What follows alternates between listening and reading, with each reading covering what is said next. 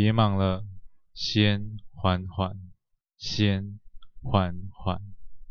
嗨，我是阿拉斯，今天为大家带来的是《封城前戏》第十二集。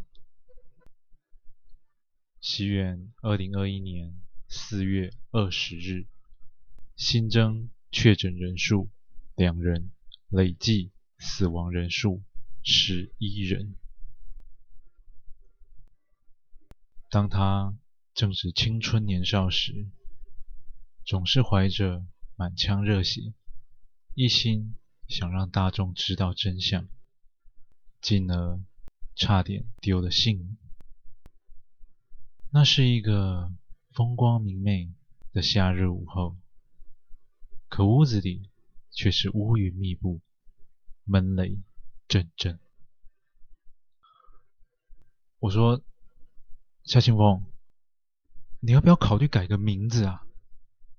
叫疯子的疯。林旭光将一沓文件狠狠地丢在夏清风的身上，散落一地的资料，那是不可能浇熄那滚滚热血的。夏清风低下身子，拾好文件，再次。交予老板，他的眼中没有疑惑，没有恐惧，只有对真相的清澈与坚定。林旭光瞪圆了双目，看着眼前的年轻人，心想：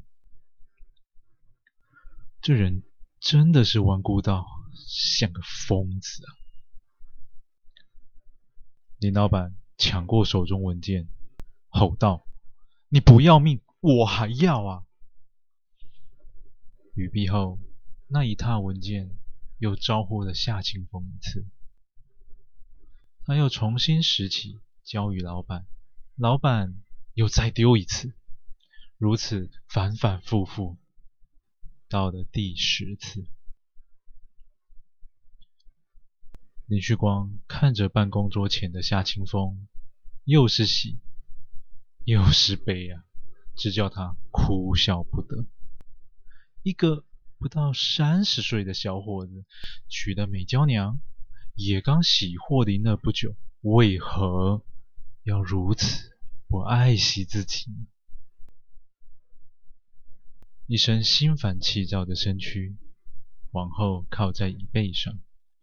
右手掌捂着双目，表示着自己的无可奈何。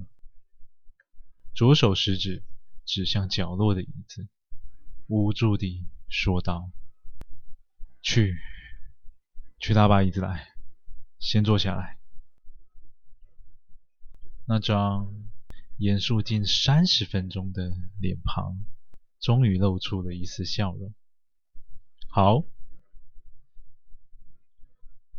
林旭光心不甘情不愿地看着那沓早有皱褶的白纸落在自己的办公桌上。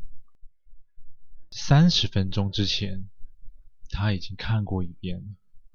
手中的钢笔敲了敲桌上的罄竹难书，思绪片刻。你可知他的背后是谁？我不知道，我只知道他掩盖的真相。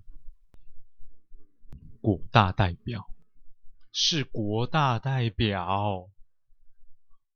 这一声大吼中，带着恐惧，也带着愤怒。那又如何？林旭光双手抱头，喘了好几口粗气，才缓了下来。他清了清喉咙。脑中快速地飞过能劝阻的字句。小老弟啊，你听我说，你那六年的经历我知道，我也很庆幸有你这么一位伙伴，能够为了真相不惜一切的代价。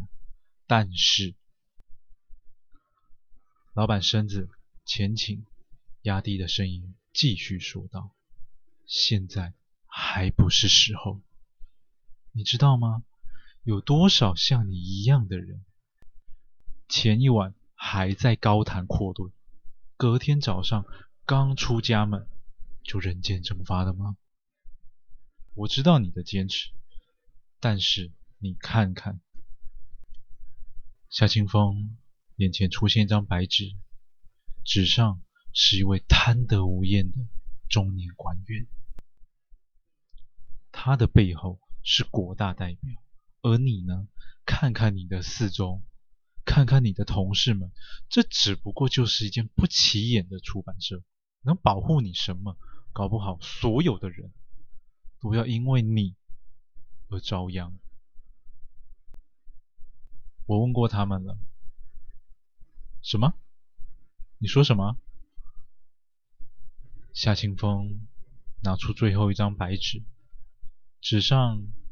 写满了人名，每一个在旭日出版社工作的人都把自己的名字写了上去。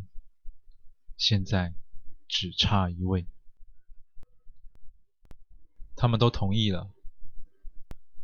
一声晴天霹雳，打响在林老板的脸上。你们都疯了是不是？老板。旭日出版社的精神理念是什么？话语落尽，夏清风微微抬头，看向林旭光身后的四字匾额，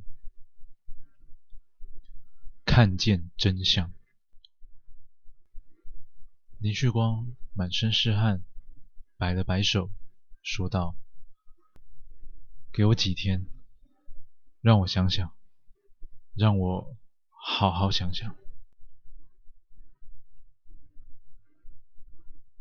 过失致死罪，最重刑责五年。